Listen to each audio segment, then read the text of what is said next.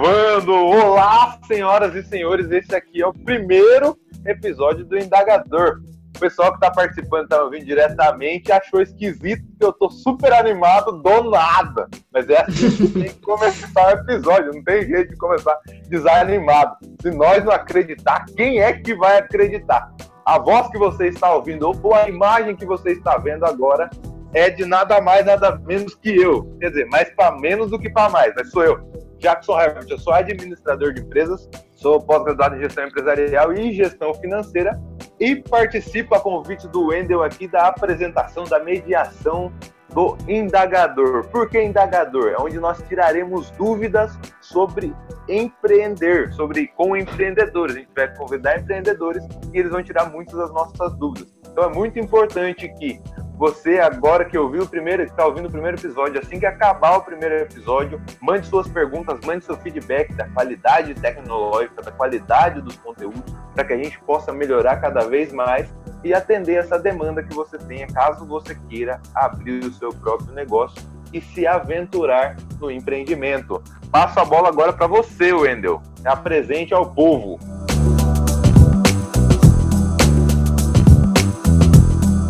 Olá, senhoras e senhores. Bom dia, boa tarde, boa noite. Não sei em que momento você está ouvindo ou vendo esse, esse nosso canal.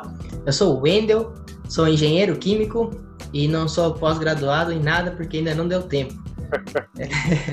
Eu queria uma hora agradecer. Você chega lá. Isso, uma hora, uma hora chegou lá. É, se formaram no meio da pandemia também, pô, a culpa é sua. Faz sentido. É, eu acho que agora não vai ser um bom momento para isso. É, é. Nosso convidado que fala antes da gente apresentar Exatamente. ele. Aí sim. Segura aí, ô convidado. Não, é sua vez. Xaropinho agora.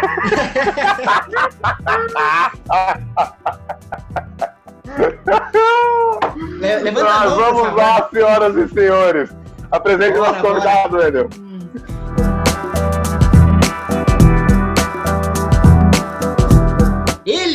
Barbudo hoje, em plena quarentena, que está aí com a gente, o Pablo. Pablo Alves é o cara. A gente vai falar com ele. Seja bem-vindo, Pablo, ao primeiro episódio. Obrigado por aceitar o nosso convite, tá bom? Sim. Seu microfone está mudo, eu não sei porquê, não sei se foi você que colocou ou não, mas você já pode falar um oi para a galera. Agora que é a sua vez de falar, você deixa o microfone mudo. Ele deixou o microfone mudo. É. Eu sou educado e eu espero a minha vez, mas. Ah, Excelente. E aí, mais uma vez, obrigado tá por aceitar esse convite, podcast. esse desafio. Nossa, Delay. bugou? ok. Vamos lá. Acontece. Vamos lá, Pablo. Agora é a sua vez, vai.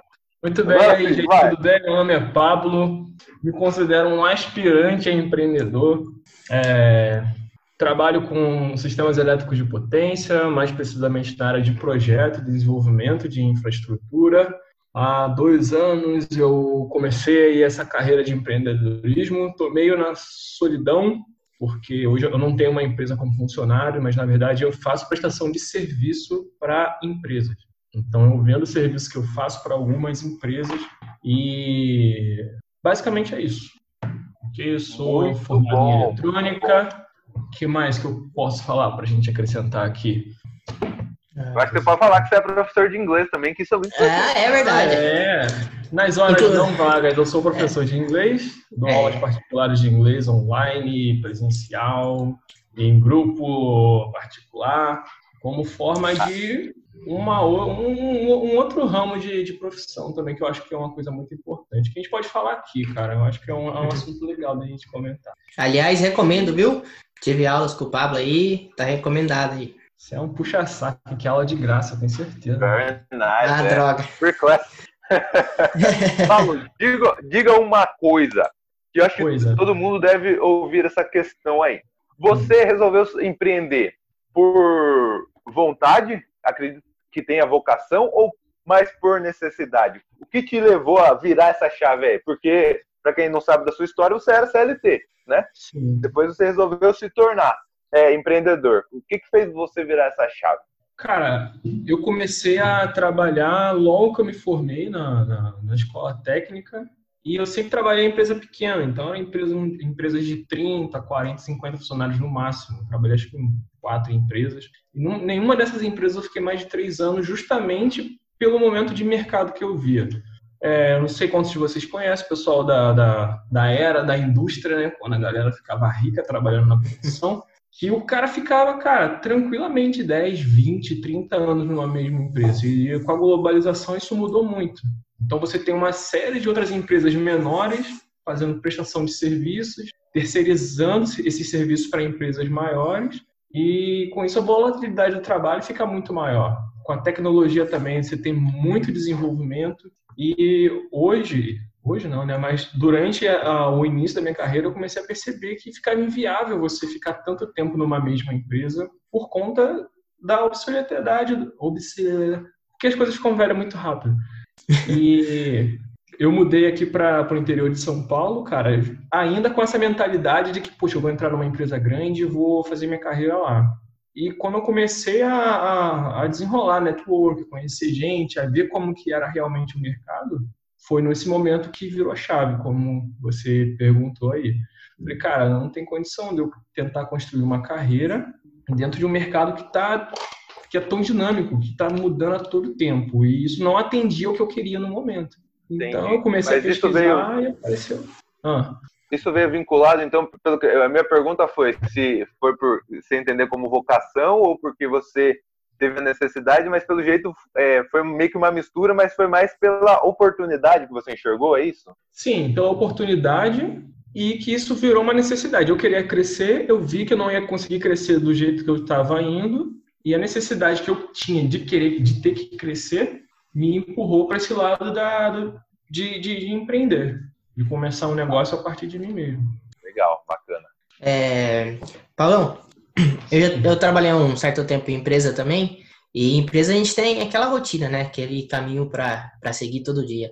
E pular assim para o empreendedorismo, como você fez, é, muda totalmente a rotina, né? É, como foi esse baque? Ou é muito diferente? Como que funciona?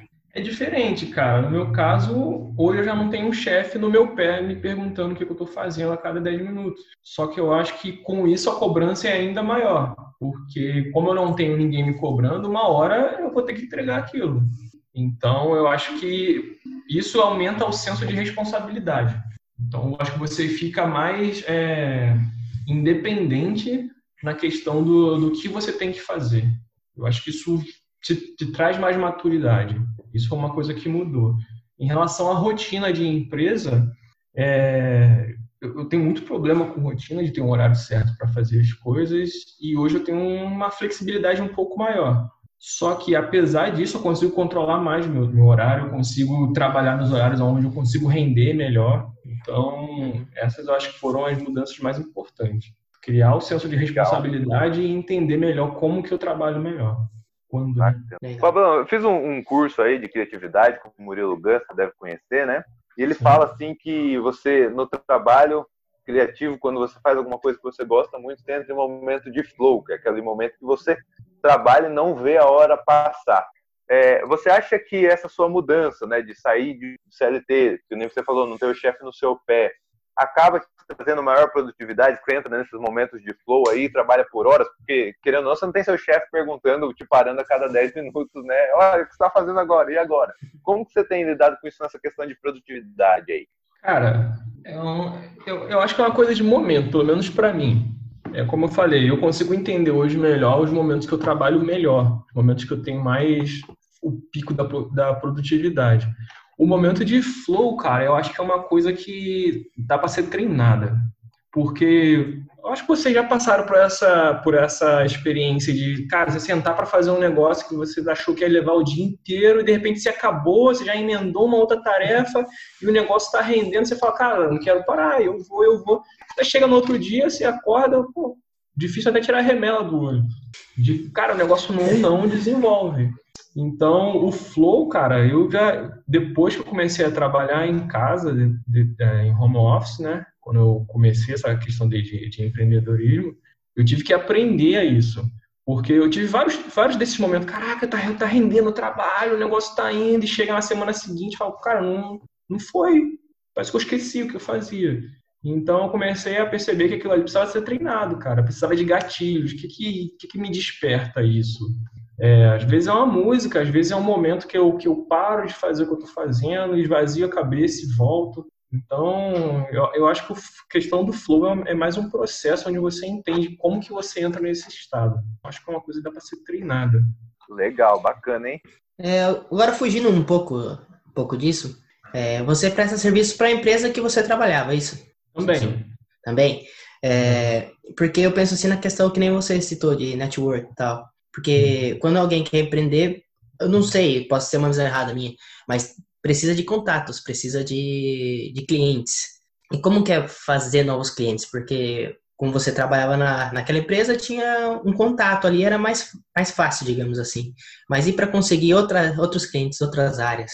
Como funciona isso? Ah, isso aí é outro desafio, né, cara? Foi muita pesquisa, porque eu não tinha noção. Eu sou um cara, não sou um cara de venda. Então, tô tendo que aprender isso a duras penas.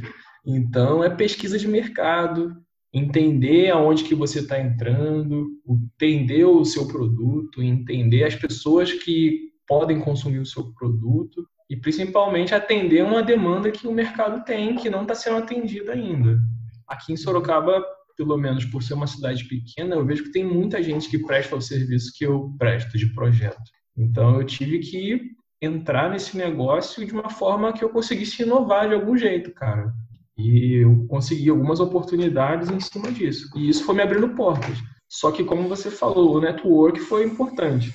E quando eu comentei com as pessoas do que eu estava fazendo, as pessoas que eu conhecia o que eu estava fazendo, que já eram nesse mês, falaram, cara, eu não conheço gente que está fazendo isso. E a partir dessas pessoas, eu comecei a chegar em outras empresas. Ah, legal. Apesar da inovação, o network é tão importante, importante quanto. Legal, Pablo, legal. Você falou sobre inovação. Você ainda procura essa, essa forma ou você já achou uma e parou? Como é que você está fazendo nesse quesito de inovação, que a gente chama de. Na administração tem um termo, né? Vantagem competitiva. O que, te, o que faz seus clientes optarem por você e não por outro fornecedor que faça o mesmo serviço? Você já encontrou? Não precisa falar o que é, porque você não vai contar a receita do bolo. Mas a fórmula secreta da Coca-Cola. É, a fórmula secreta da Coca-Cola. Não precisa. É só. É, a gente só queria entender que técnica, de repente, você usou aí, se for mais pelo feeling mesmo de fazer o que você usou para achar essa inovação aí, esse ponto de, de virada aí para conseguir conquistar cliente. Entendi. Cara, eu acho que vai um pouco de tudo, né? Do feeling que você falou, isso é muito importante, assim, é através das conversas, através dos lugares que você frequenta, você procurar entender o que está acontecendo no teu mercado, ouvir as pessoas e relacionamento com o cliente, cara. Eu tive muito cliente que foi indicação de um cara que estava trabalhando comigo uma outra coisa, parceria é muito importante. Então, uma pessoa que é da minha área fala, cara, eu estou fazendo um trabalho, mas eu preciso de uma pessoa que faça outra parte desse trabalho. Você topa? Eu topo. E no final, eu estava com um cliente para mim, porque o cliente falando que o cara não tinha atendido. E aí você começa a pescar esse tipo de, de, de carência na demanda que o, que o mercado tem, que as pessoas não estão atendendo. Quando eu identifiquei isso, eu comecei a me especializar. Então, foram coisas que eu não tinha feito ainda dentro da minha área, a respeito de curso, a respeito de informação, a respeito de conhecimento de lei, que acaba sendo importante. Tecnologia, cara. Pô, eu tive que aprender muita coisa de tecnologia, de comprar programa, de fazer treinamento para alguns softwares para aprender a, a, usar isso. São ferramentas que dão agilidade ao trabalho. Então, relacionamento com o cliente, pós-venda, importantíssimo e agilidade de entrega, cara. Porque o cara te pede um negócio mirabolante, ele fala, dá para entregar hoje à tarde? É assim. Aí você fala, dá. é, cara, é Legal. Ô, ô, Paulo, mas agora veio, veio um insight aqui, não sei se você concorda comigo ou não, mas você falou que não. começou e viu que o negócio pegou, né? É, eu não concordo, nem sei qual mas, é. Então, não, não concorda, né? Não, não nem concordo. sei. mas assim, é, foi importante para você começar, tipo, esquecer um pouco dessa preparação, né?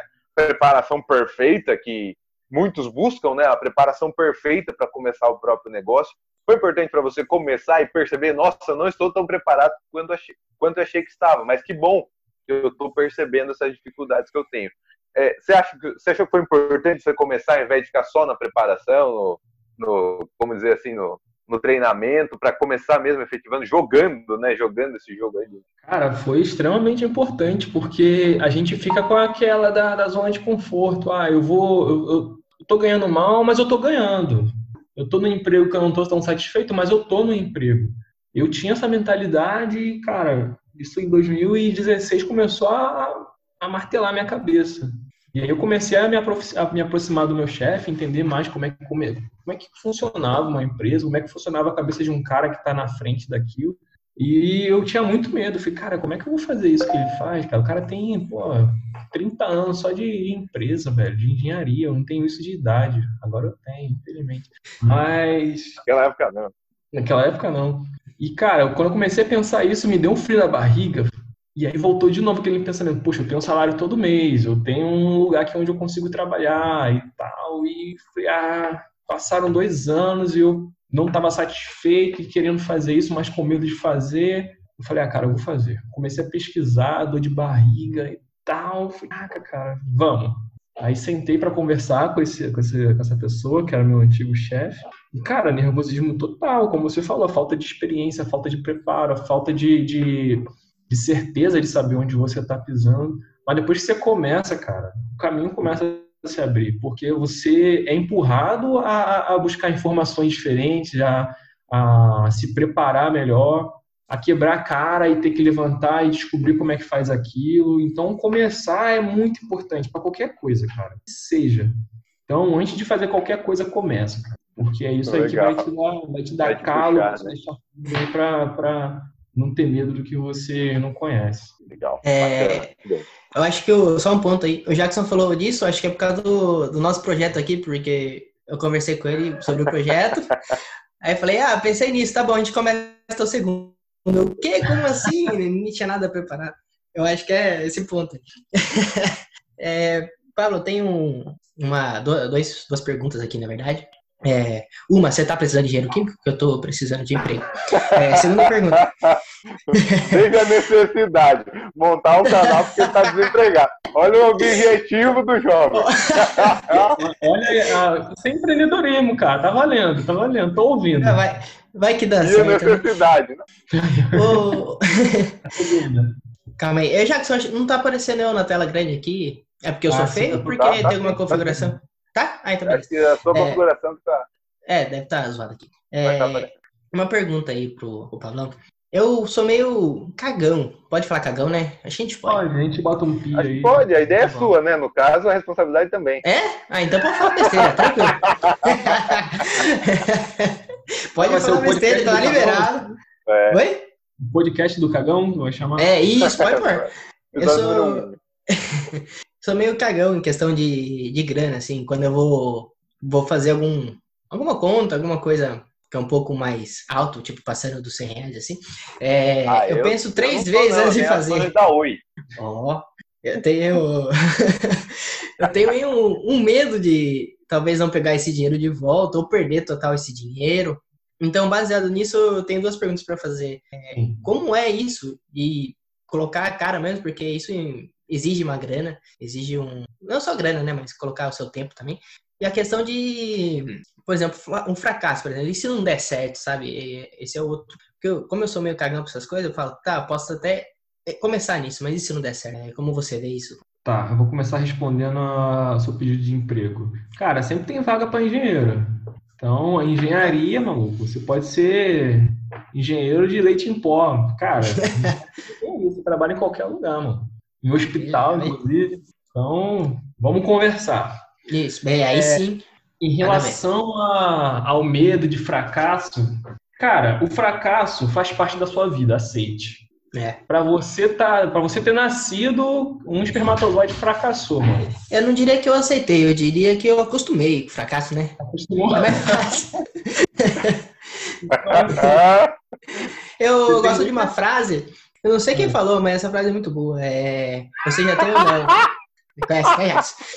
Você já tem ou não? Quem falou? Eu não sei. Tá, tava aí no, na internet. Aí. Deve ser Einstein, porque geralmente é o Einstein que fala essas frases, né? Ou Clarice Spector. É, ou, é, às vezes Bob Marley. É assim, O não você já tem, vai atrás da humilhação. É, eu sigo assim. Isso é da página coach dos fracassos. É, essa mesmo. O cara é bom. Desculpa interromper essa pergunta, é só uma frase que eu vou tatuar, que eu gosto muito. Tá. Interessantíssimo. A gente vai colocar no título do podcast. Cara, mas é exatamente isso. É... Você vai fracassar, mano. Não tem jeito. Primeiro, você não sabe tudo. Para você aprender, você vai ter que errar. E se você errar, você não adquire o conhecimento, cara. Então, o fracasso tem que fazer parte aí da tua, da tua trajetória.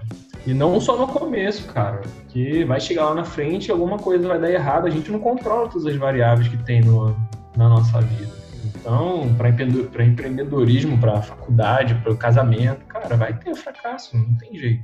E a melhor forma de lidar com isso é você aceitar. Para você lidar com o fracasso, você tem que saber que o fracasso está na tua porta, cara. E você tem que ter o plano B. Se eu fracassar e isso não der certo, o que, que eu vou fazer?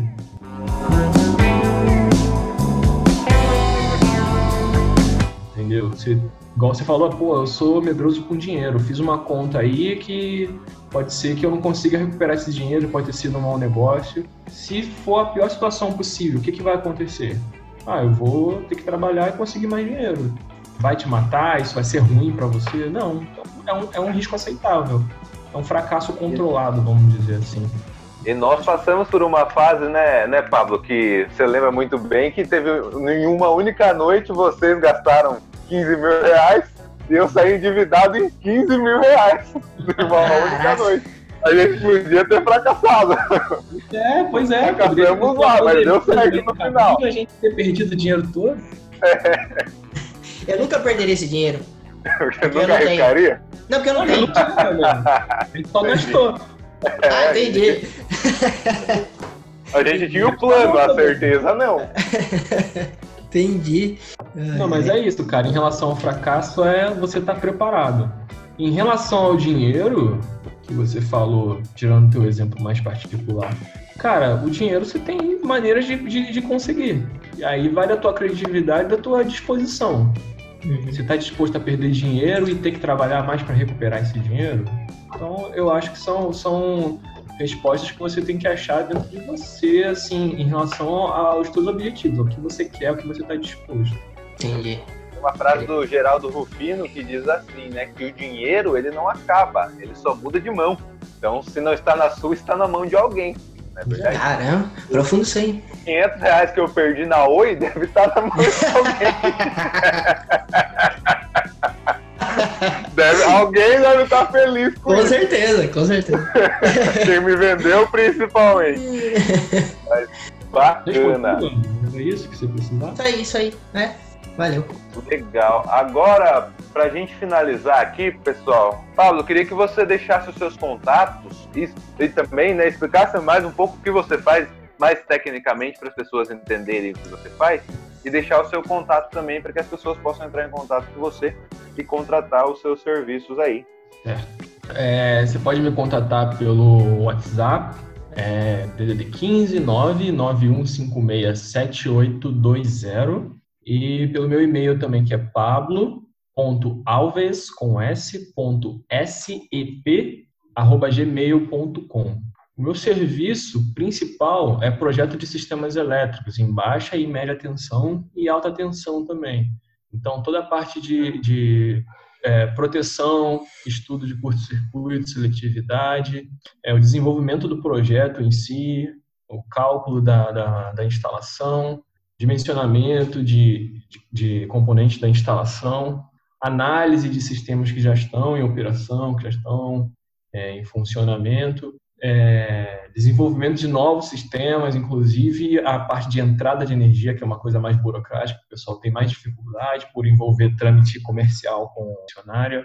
É, proteção contra, contra a descarga atmosférica, né, o SPDA, o para-raio, que o pessoal chama, que é uma coisa bem complicada e é uma coisa que eu tenho especializado. É, tanto a parte de projeto como inspeção e validação também são os trabalhos que eu tenho como carro-chefe. Legal. Legal, legal. É, lembrando que a gente tem página no Instagram, no Facebook, é, Robô Indagador. A gente vai colocar esse o telefone, e-mail, tudo certinho lá no Instagram para quem quiser entrar em contato com o Pablo aí. Chique. Pablo, mais uma vez, obrigado pela presença, por ter disponibilizado o seu tempo aí. como diz Christian Barbosa, tempo é vida, né? Obrigado aí por você ter dedicado esse tempo para nós aí, viu? Agradeço é pela oportunidade de participar com vocês e, cara, estamos à disposição. Espero que a gente possa conversar mais vezes aí. E ter gente nova aí pra gente conversar um pouquinho também. Valeu. Opa, valeu. Valeu, Paulo. Obrigado. Obrigado, Paulo. Valeu. Até o próximo podcast. Isso aí. Show, valeu, gente. Muito obrigado pela audiência. Cross the busy byway when I hear a high hey from the farthest exit. The call was Lexus. Pause, assess this unknown figure as a thumb holds a with the lit up cigarette.